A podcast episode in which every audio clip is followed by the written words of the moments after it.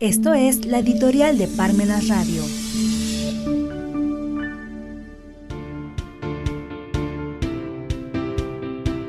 Por decreto ya no existe Burrolandia. Lejos de favorecer el pensamiento independiente, la escuela a lo largo de la historia no ha dejado de interpretar un papel institucional dentro de un sistema de control y de coerción. Noam Chomsky.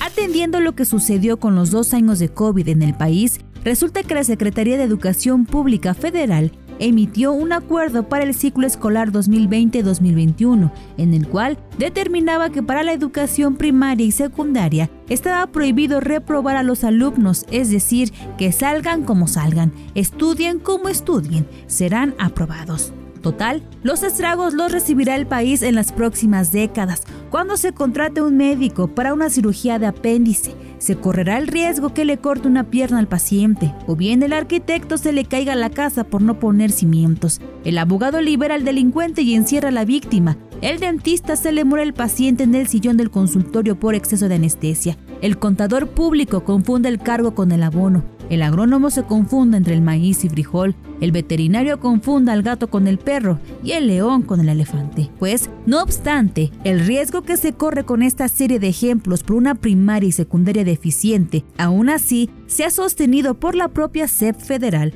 que se mantiene por este ciclo escolar que está por terminar, esto es 2021 y 2022, la misma indicación de la prohibición de reprobar a los alumnos de esos niveles escolares.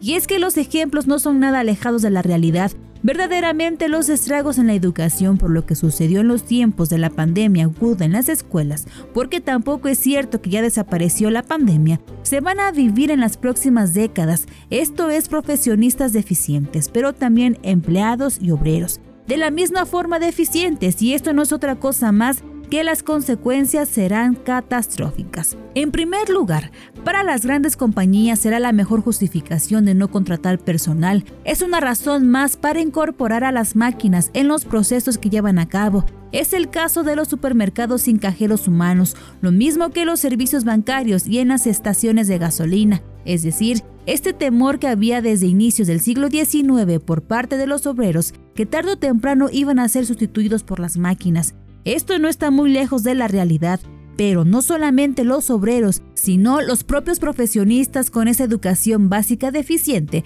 por la pandemia y sobre todo por las políticas públicas que permitan que hasta el más incapaz de presentar un examen en la primaria y la secundaria sea reprobado. En resumen, es la mejor forma de no asumir la responsabilidad en este gobierno de que era necesaria otra serie de medidas más apropiadas a que a largo plazo estos alumnos de primaria y secundaria no sean excluidos de los empleos formales. También, esta política de aprobar a todos en masa en las primarias y secundarias es una forma de permitir que solamente existan trabajos meramente operativos para las futuras generaciones, es decir, de policía, vigilante, agente de tránsito o velador. Cabe recordar que según las leyendas en los tiempos previos a la expropiación petrolera en México, esto es previo al año de 1938, las compañías extranjeras propietarias de la industria petrolera les denominaba a los obreros mexicanos monkeys porque su trabajo lo podía hacer un mono atendiendo a lo sencillo y fácil de realizar,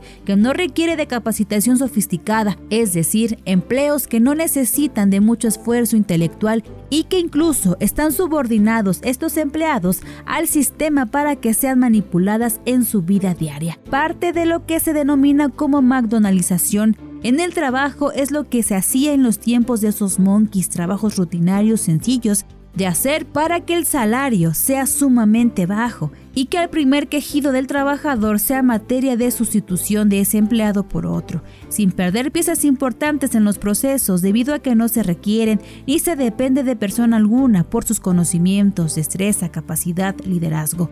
Uno de los anhelos de las políticas públicas de derecha, que pareciera que con estas medidas de no reprobar a los alumnos de primaria y secundaria, esté impulsando la cuarta transformación, que en teoría era de tendencia de izquierda. El tiempo dirá la respuesta a estas medidas. En tanto, ya no hay más las escuelas de regularización para los que no aprueban las materias y deben de estudiar para los exámenes extraordinarios a las denominadas burolandias, pues por decreto desapareció en este mundo feliz de todos los alumnos aprobados.